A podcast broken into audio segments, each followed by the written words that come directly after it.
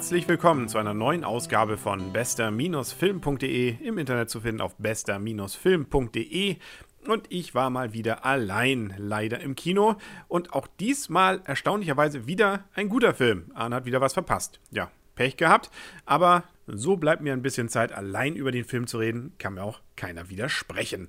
Es geht in diesem Fall um Scott Pilgrim gegen den Rest der Welt. Ein Film, der schon etwas länger im Kino ist und wahrscheinlich bei dem einen oder anderen auch nur noch mit Glück dort vorzufinden ist. Nun gut, nach dem Kino ist vor dem DVD-Release und so gesehen lohnt es sich vielleicht trotzdem mal zu hören, dass dieser Film zu Unrecht relativ zügig aus den Kinos verschwunden ist und auch zu Unrecht erstaunlicherweise die letzten Wochen, zumindest hier in Kiel, eher so ein Dasein in der 13 Uhr Vormittag oder beziehungsweise Mittag, je nachdem wie man sieht, Schiene im Cinemax zu laufen hatte, was ja eher auf so einen Kinderfilm oder Kleinkinderfilm schließen würde, aber das ist es definitiv nicht. Vielmehr handelt es sich zwar um eine Comic-Verfilmung, vielleicht ist gerade dieses Wort das, was einige davon abschreckt, diesen Film zu sehen.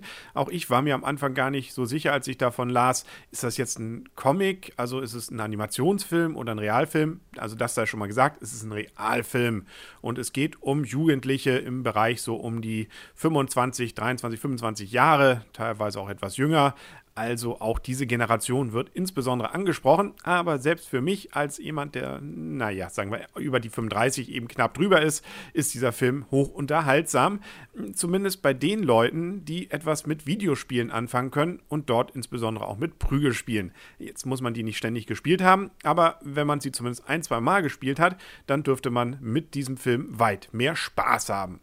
Dass es dabei eine Liebesgeschichte vor allem zu verarbeiten gibt, äh, das klingt ja noch sehr mainstreamig. Der Film ist es aber überhaupt nicht. Ähm, und, aber er ist auch kein Experimentalfilm. Also es gibt eher ja viele, viele, wirklich viele interessante, nette Ideen da drin. Und dabei ist so ein Splitscreen noch eher die harmloseste bzw. langweiligste Variante. Insbesondere sind die Kämpfe, da sind Kämpfe drin, kommen drin vor. Ich erzähle nicht zu viel, warum.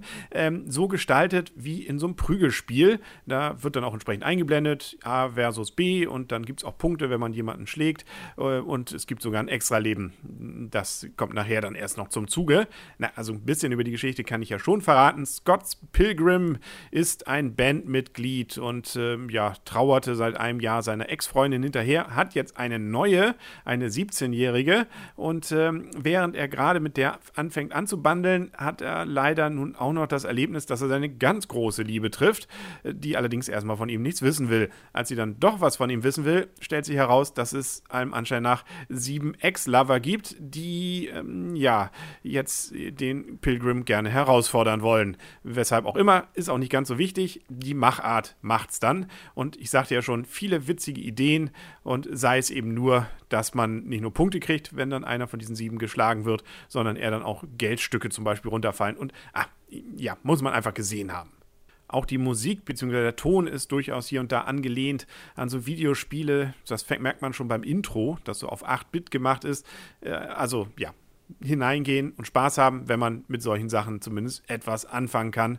Und äh, solche Filme wie Lola rennt, wobei das wiederum ganz andere Schiene ist, oder auch Fight Club, auch eine ganz andere Schiene, aber zumindest vom Gefühl her ähnlich, ähm, ja, fantasievoll dann gemacht sind. Ein besonderes Highlight ist insbesondere der Mitbewohner von Scott Pilgrim. Der ist schwul und sorgt für eigentlich mit die witzigsten Gags in dem gesamten Film wenn man auch schon einfach mal hinsieht, wie er dann reihenweise so andere Jungs abschleppt. Aber gut, das ist auch eine andere Geschichte, hat, glaube ich, auch nicht mehr viel mit dem Mainstream in Amerika zu tun. Das ist einigermaßen mutig, was da unter anderem mit dieser Rolle so alles passiert. Wenn man so Meinungen zu dem Film liest, dann sind die erstens größtenteils positiv, zumindest wenn es Leute geschrieben haben, die eben so in dieser Generation 20 bis 40 Jahre alt sich befinden. Und zum Zweiten wird er gerne verglichen mit Kick-Ass, der ja auch eine Comic-Verfilmung ist und wohl von der Machart etwas ähnlich und vergleichbar ist, wenn auch nicht von der Story. Ich habe Kick-Ass bisher zu meiner Schande immer noch nicht gesehen. Ist immer noch so ein Must-Have, was ich noch sehen will. Nun gut, ähm, es ist eben damit dann auch für mich nicht möglich, das zu vergleichen. Übrigens, Kick-Ass jetzt wiederum nicht zu verwechseln mit Jackass. Das ist nun ganz was anderes. Was die Punkte angeht, bin ich dann auch entsprechend großzügig und gebe 8,5. Das Einzige, wofür es kleinere Abwertungen gibt, fand ich, war, dass es an einigen ganz wenigen Stellen etwas Längen hatte, insbesondere bei den Kämpfen, aber wirklich ganz kurz, also eher so ein Wimpernschlag, ja genau. Also reingucken, beziehungsweise gucken, ob der Film noch irgendwo läuft, dann reingehen oder sonst eben noch ein paar Wochen warten. Dann dürfte der ja auch auf DVD und Blu-ray wahrscheinlich erschienen sein. Ja, und die nächste Folge vom bester-film.de, die finden Sie ja wieder auf bester-film.de. Dann sehr wahrscheinlich wieder mit Arne und dann sehr wahrscheinlich geht es um Harry Potter. Alles andere wäre auch überraschend, glaube ich, zurzeit. Läuft ja, glaube ich, zumindest hier in Kiel in der Hälfte der Kinos. Wir hören uns dann. Bis dann, sagt alles Gute. Euer und ihr, Henry Krasemann. Und tschüss.